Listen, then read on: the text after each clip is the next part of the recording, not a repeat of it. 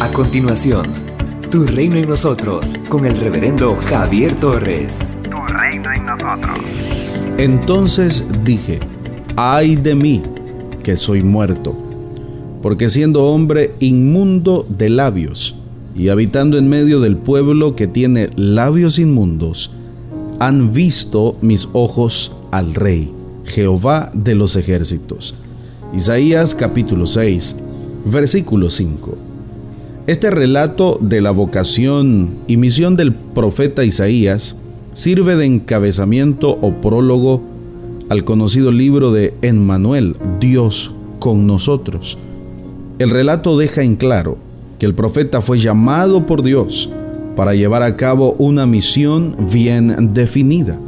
Así que su ministerio profético no brota de un simple deseo humano, sino de un llamado divino.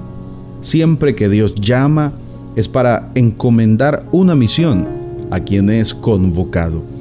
El llamado al ministerio profético lo recibe Isaías a través de una visión de la gloria del Señor.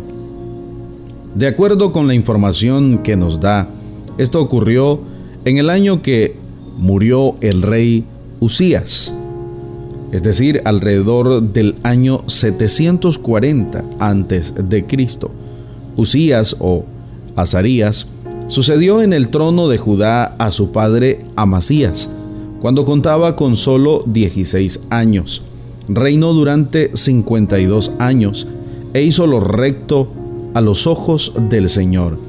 Mientras vivió, Azarías se mantuvo fiel a Dios y le fue bien en todo cuanto emprendió. Segundo de Crónicas, capítulo 26, versículos 1 al 5. En el templo, el profeta experimenta la presencia sublime del Dios Santísimo, a quien invoca con la triple mención del adjetivo santo, que aquí funciona como un superlativo. De acuerdo con Éxodo capítulo 25 versos 21 al 22, el arca del pacto en el lugar santísimo del templo era el trono visible del Dios invisible. Ante la visión de la extraordinaria santidad del Señor, el profeta se llena de temor, pues él bien sabe que nadie puede ver a Dios y seguir con vida. Éxodo capítulo 33, versículo 20.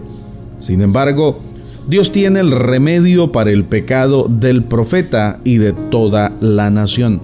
Él es el único que puede perdonar el pecado del ser humano y darle una nueva vida. La visión de la santidad de Dios sobrecoge al profeta y lo hace tomar conciencia de su indignidad. Ante el santo y sublime no hay ser humano por muy bueno que se crea, que pueda permanecer de pie como ante un igual. Cuando nos comparamos con otras personas, es probable que lleguemos a jactarnos de ser mejores que ellas, pero cuando nos ponemos cara a cara al Señor, siempre tendremos que doblegarnos y reconocer su grandeza, su santidad y al mismo tiempo admitir nuestra indignidad cuando asumimos la postura correcta ante el Señor, descubrimos que su santidad no nos aniquila, sino que nos levanta, nos perdona y nos hace nuevas personas. La santidad del Señor debe impulsarnos a postrarnos ante Él, reconociéndolo como el santo, el sublime y tomando conciencia de nuestra realidad pecaminosa Solo así podremos disfrutar a plenitud de su presencia y gozar de una vida plena que Él quiere darnos. Es una visión que nos obliga a humillarnos ante el poderoso. Somos una iglesia llamada a establecer el reino de Jesucristo en Nicaragua. Nuestra misión es predicar las buenas nuevas de salvación a toda persona, evangelizando, discipulando y enviando para que sirva en el reino de Jesucristo. IRSA, transformando vidas. Para seguir edificando tu vida con las reflexiones y consejos del pastor Javier Torres, escríbenos al WhatsApp 8588 8888. y recibe todos los días contenido dedicado a tu crecimiento espiritual en Cristo. O puedes seguirlo en las redes sociales y en el canal de YouTube, Pastor Javier Torres. Con más de 13 años de servicio y amplios estudios ministeriales, como maestría y diplomado en teología, entre otros, puedes escuchar y conocer al Pastor Javier Torres en Iglesia IRSAT, en Managua. Visítanos de Gasolinera 1 La Subasta, dos cuadras al norte, mano izquierda. Para más información visita javiertorres.com.